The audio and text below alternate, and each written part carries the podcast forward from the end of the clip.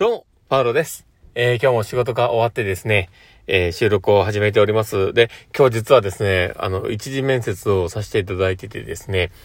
あの、うちの面接は結構いっぱいあるんですね。で、その中のね、あの、1、2、3があって、ね、この中の、あの、一次面接をさせていただくということがありましてですね。まあ、そこでちょっといろいろ、え、感じたこととか思ったことを、まあ、今日はちょっと話そうかなと思っております。まあ、どれだけのことがプラスになるかわかりませんが、多分聞いてて最後まで言ったら、あ、そういうことなのねっていう、ちょっとこう、学びにはなるかもしれないなと思いますので、どうぞ最後までお付き合いください。ということで、えー、始めていこうかなと思っております。えー、パールのマインドブックマーク。この番組は、看護を楽しくをコンセプトに、精神科看護の視点で、日々生活の中から聞いているあなたが生き生き生きるエッセンスの情報をお届けしています。はい。ということで、えー、今日も収録を始めております。皆さんどうお過ごしでしょうか？えー、今日はですね、まあ、どんな話をしようかなっていうところなんですけど、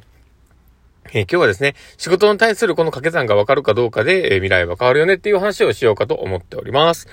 で、本題に入る前にですね、お知らせをさせてください。えー、私の事業所がするオンライン研修会があります。で、えー、精神疾患別ケアシリーズというのが、えー、ありまして、え、そちらがですね、10月に開催されます。で、今回で3回目になります。で、この会はですね、え、小坂信之さんと今の現、えー、奈良の所長が、えー、え話をしますので、もしよければ、え話を聞いてもらえたら嬉しいなと思っております。で、昨日の話でも出てきた、えちょっと車をぶつけた、え社長でございます。で、もしよければ、あの話を聞いていただけると嬉しいなと思っております。えー、ぜひ、あの URL クリックしてみてください。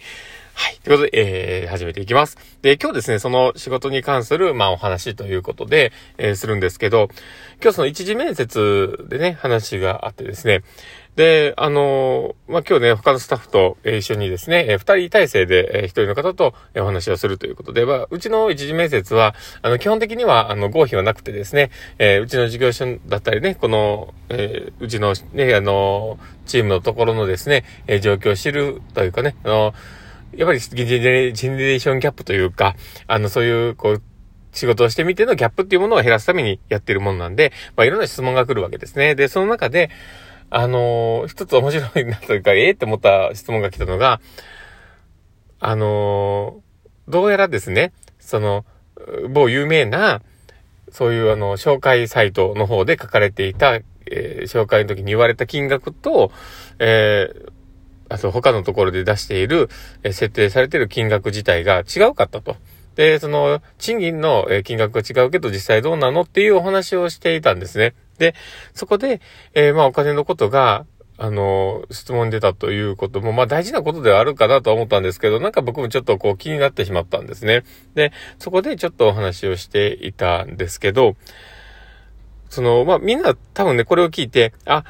そうだ、まあ確かそういうね、お金のことって大事だからねって、それはもう本当に、えー、大切に扱わなきゃいけないことではあるよね、とは思うと思うんです。で、僕もそういうふうにはちょっと思ってはいたんだけど、だけどこれって、あの、働き始めての話で、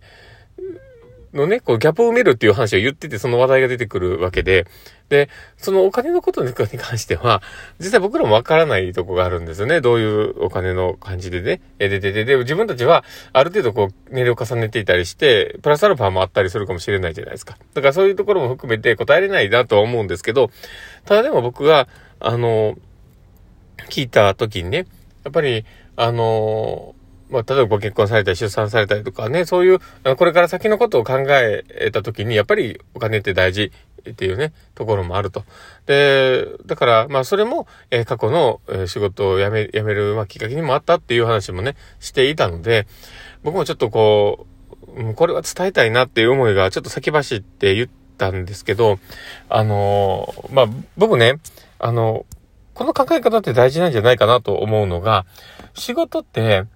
あの、掛け算なんですよ。あの、例えば、僕らであれば、精神科観光をやりたいみたいな、そういう熱量が一番最初にあるわけですよ。で、そこプラス、他のものが掛け算になっているっていう。で、で、だからあとは、例えば自分の時間が欲しいとか、も掛け算でしょうし、あと、その、ね、えっ、ー、と、お金が欲しいとか、まあそういったものも掛け算だと思うんですよ。だけど、そこの、えー、まあ、大事にしてるところが、一番のところが、えー、まあ、変わらなければ、多分、全然、なんだってやっていけると思うんですよ。で、そこが、あの、まあ、多少ね、その、えー、まあ、訪問看護やりたいみたいなところで、でも自分の時間でなかなか取れない自分の時間は少なくなっちゃうかもしれないけど、ゆくゆく、えー、まあ、大きくなるかもしれないから、とりあえず今はこれで我慢して、でもその分、えー、給料はこれだけあるから、まあまあ、いいか、みたいなことだったり、仕事の充実感がこれだけあるから、仕事やっていけるとか、まあ、そういった思いがあるわけですよ。で、それを、あのー例えば、その分母というかね、その一番最初に持ってくるものが、どれかによって、多分考え方というか仕事の姿勢って変わるんだろうなと思うんですよ。だから、自分の時間が大切だを一番最初に持ってきて、で、他の多分仕事のやりがいだったりとか、えー、お金っていうものを後回しにしていたときに、自分の時間がいっぱい取れなければ、不平生まれ、不満が生まれるわけですよ。だからおかしいよねっていう。で、そういうことが思われてくるんですよ。で、他のところが大きかったとしてもね。で、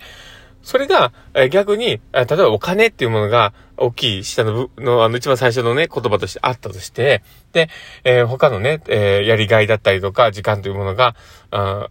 ね、後についてきたところが、あの、お金が、由来でね、あの、今よりも少なくなってしまうとか、そういったことになった時に、こんなはずじゃなかったって言って仕事を辞めるんですよ。だから、そういうことを考えた時に、やっぱり一番最初のね、あの、数字として持ってこれるものみたいなものっていうのはやっぱ大事なんじゃないかなと思うんですよね。で、それがあることで、掛け算が成立していくんだと僕は思うんですよ。